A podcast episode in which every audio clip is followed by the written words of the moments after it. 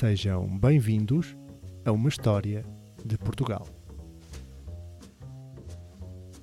Episódio 2 As Guerras Púnicas A luta pelo domínio do Mediterrâneo Ocidental entre duas potências, a já estabelecida Cartago e a emergente República Romana, delineou aquilo que viria a ser o futuro da Península Ibérica nos séculos seguintes e, seguramente, naquilo que somos hoje enquanto nação a caminhar para um milénio de existência. Convém centrarmos-nos um pouco então neste conflito que se alongou por mais de um século e que se dividiu em três momentos distintos as três guerras púnicas. É sabido que a história é contada pelos vencedores, restando aos vencidos as sobras dos relatos de quem perdeu o lugar de proeminência nesta roda de eventos que faz girar o mundo. It is known. Neste caso, não foi diferente. Os romanos derrotaram os cartagineses, destruindo por completo a cidade de Cartago em 146 a.C., pelas mãos de Cipião Emiliano, um dos grandes generais da história da antiguidade.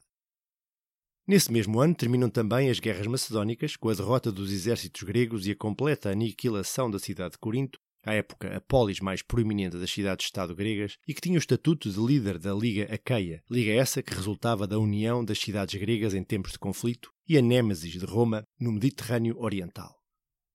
Desta vez, o responsável pela terraplanagem foi Lúcio Múmio, um dos cônsulos romanos do ano em questão.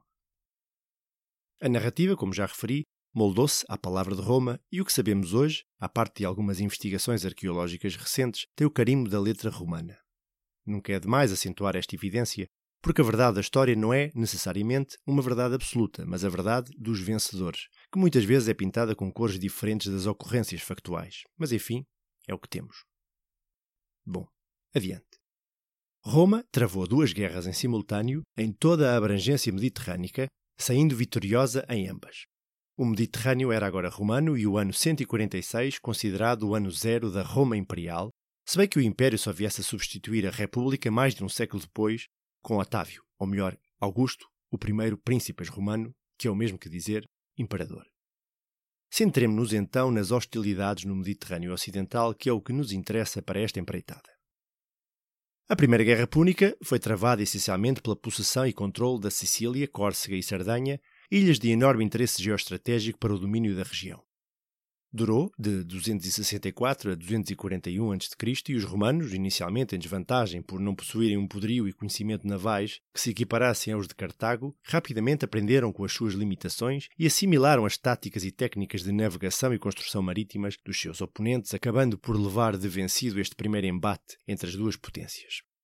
As ilhas pertenciam agora a Roma, com exceção de Siracusa, no sudeste da Sicília, berço de Arquimedes, o maior matemático e físico da antiguidade ainda uma cidade-estado independente de raízes gregas que só viria a ser conquistada em 212 a.C.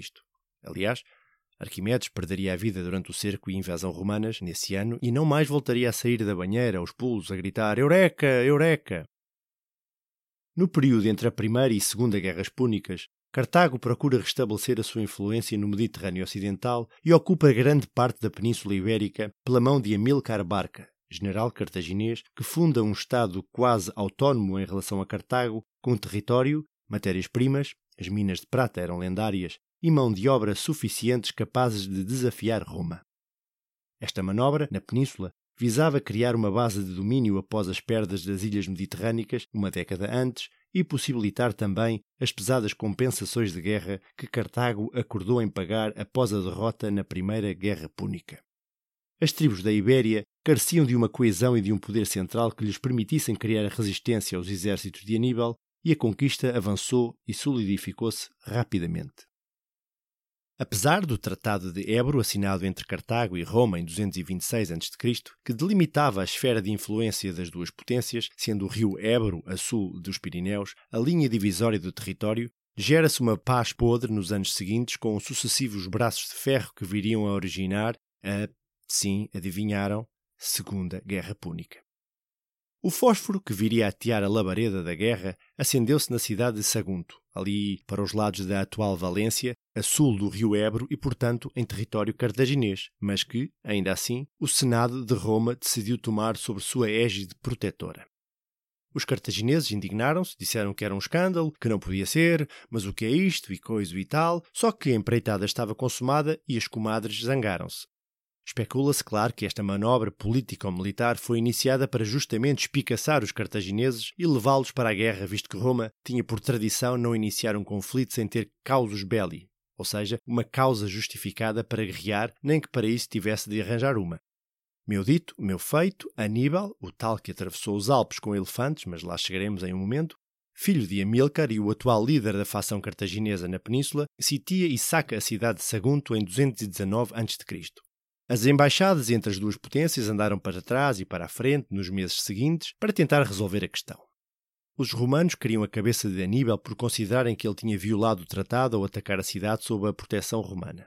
Os cartagineses afirmavam que não senhor, que Aníbal apenas agiu para proteger os interesses de Cartago dentro do que foi estipulado pelo Tratado de Ebro. Foi uma espécie de reuniões da ONU da Antiguidade que acabou por não dar frutos e desencadear naquela que ficou conhecida pela Segunda Guerra Púnica. A Segunda Guerra Púnica durou quase duas décadas e é marcada por uma das maiores proezas logístico-militares da Antiguidade. Os romanos esperavam combater inicialmente na Península Ibérica e no norte de África, mas a história acabaria por ser outra. Ora estava o Senado de Roma a reunir um exército para invadir a Ibéria, quando lhes chegou aos ouvidos que Aníbal avançava pelo litoral, rumo a nordeste, com um poderoso exército de cerca de 20 mil homens de infantaria, 6 mil de cavalaria e 37 elefantes. Partindo da capital, Nova Cartago, a atual Cartagena, perto de Múrcia, em maio ou junho de 218 a.C., chega à Gália Cisalpina, hoje norte da Itália, nos contrafortes dos Alpes, em novembro com algumas escaramuças pelo caminho, mas sem encontrar oposição de maior. Aníbal tinha acabado de atravessar os Alpes, já com o clima a fechar-se para o inverno e com elefantes. Parece-vos uma loucura? Pois, a mim também. A verdade é que isto foi feito. As tropas romanas estacionadas na região do Vale do Rio Pó já estavam aquarteladas para passarem o inverno e eram compostas na sua maioria por reservistas que guardavam as passagens alpinas. Afinal, ninguém em Roma esperava que um exército invasor aparecesse por ali, assim de repente. Quando se depararam com um exército invasor junto aos seus portões, Aníbal ad portas, uma expressão latina que ficou célebre até aos dias de hoje para referir que alguém está às portas, que é como quem diz que assim sem dar por ela, tens um exército invasor a tocar-te a campainha. Pois já era tarde demais. O norte da Itália foi conquistado e a Península Itálica ficou à mercê de Aníbal. A Segunda Guerra Púnica tem pano para mangas e podia estar aqui 3, 15 minutos a falar dela, mas esse não é o propósito desta viagem, portanto, sejamos sucintos. O primeiro grande confronto com os romanos nesta Segunda Guerra Mundial da Antiguidade acontece em dezembro de 218 na Batalha de Trébia, com a aniquilação do exército de Roma, e, meses mais tarde, na Batalha do Lago Trasimeno, no centro da Itália, onde os cartagineses emboscaram e destruíram novamente outro exército romano.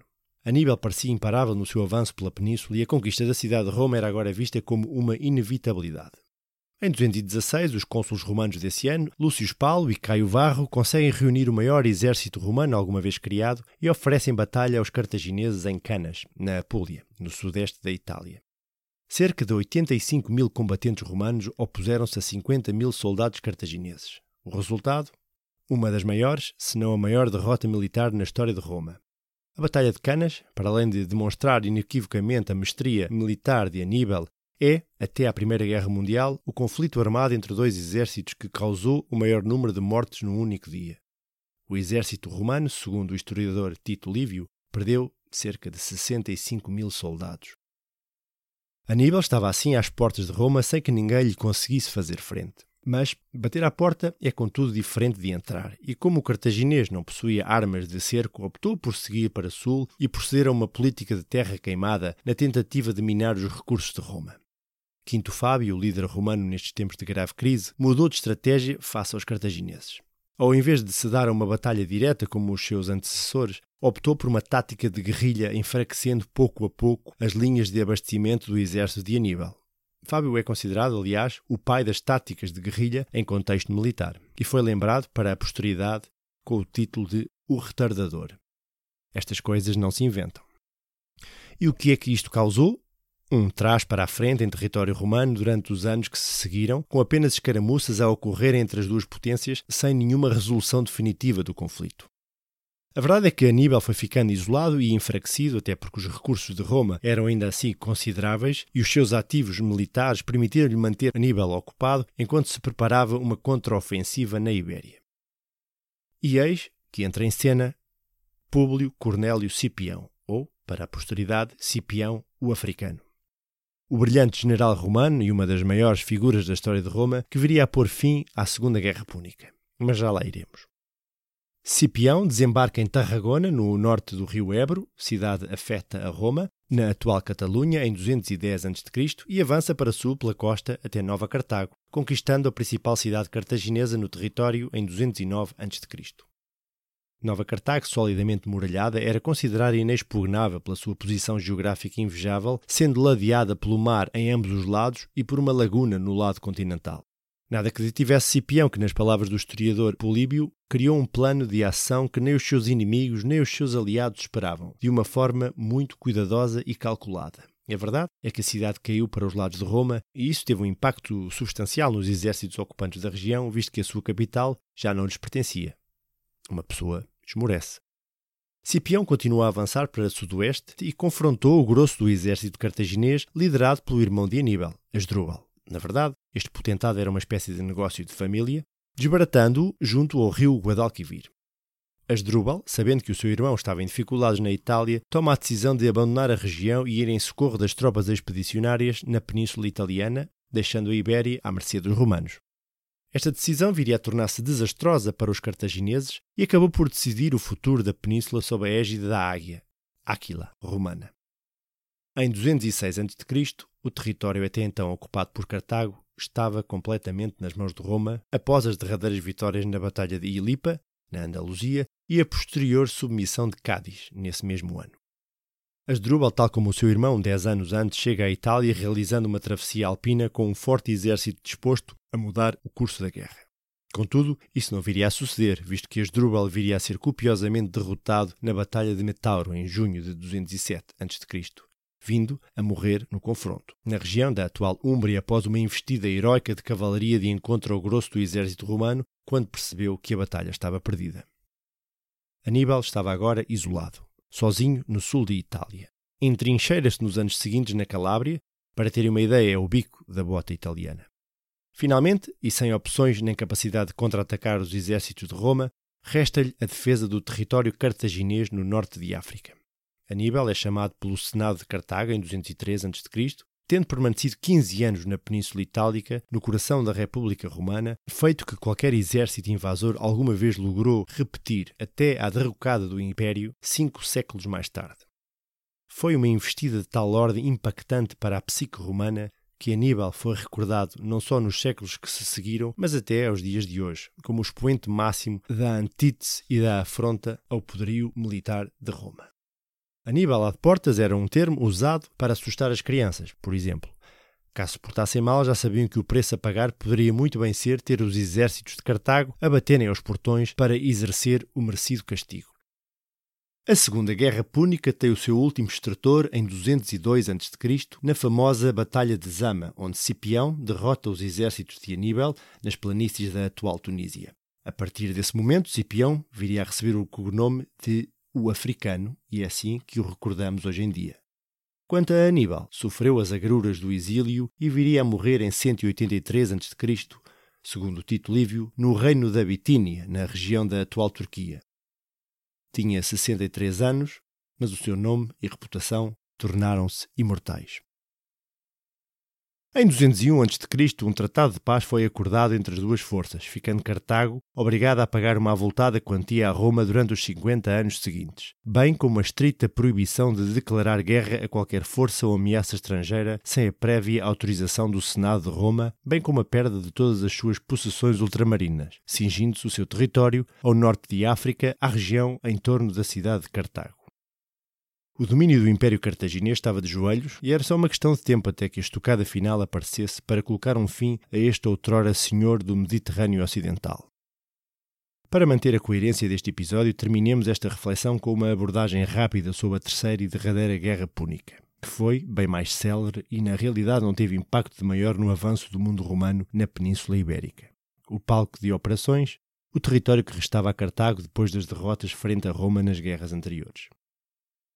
Após 52 anos de tréguas, Cartago, e depois de inúmeras incursões do reino vizinho a oeste, a Numídia, liderada por Massinissa, e que era, convém referir, uma nação cliente de Roma, organiza um exército de retaliação para repelir este constante assédio.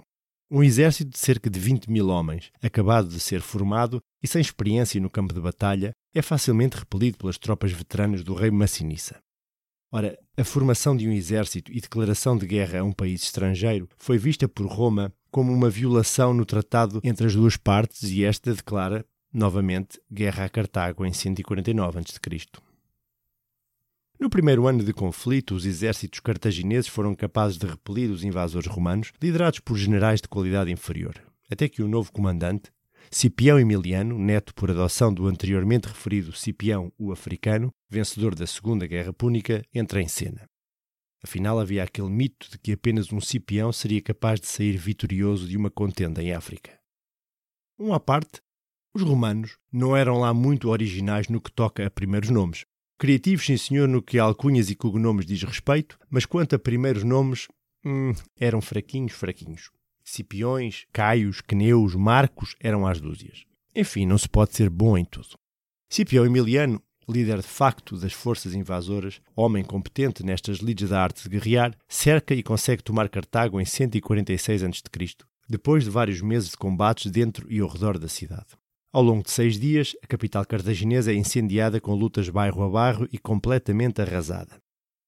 Segundo o Tito Livre, de uma população de mais de 500 mil almas, apenas 50 mil sobrevivem à carnificina, sendo estes cidadãos feitos prisioneiros e vendidos como escravos. Uma comissão é formada, os romanos adoravam estas burocracias, lembra-vos de alguém, para demolir o que resta da cidade e transformar a área em ager públicos, terra pública com a expressa proibição de se poder construir ou reconstruir dentro do perímetro de onde antes existiu uma das mais importantes polis da antiguidade. A civilização cartaginesa, outrora um dos grandes impérios comerciais, culturais, navais e militares do mundo antigo, cessou de existir. O Mediterrâneo era agora um grande lago romano.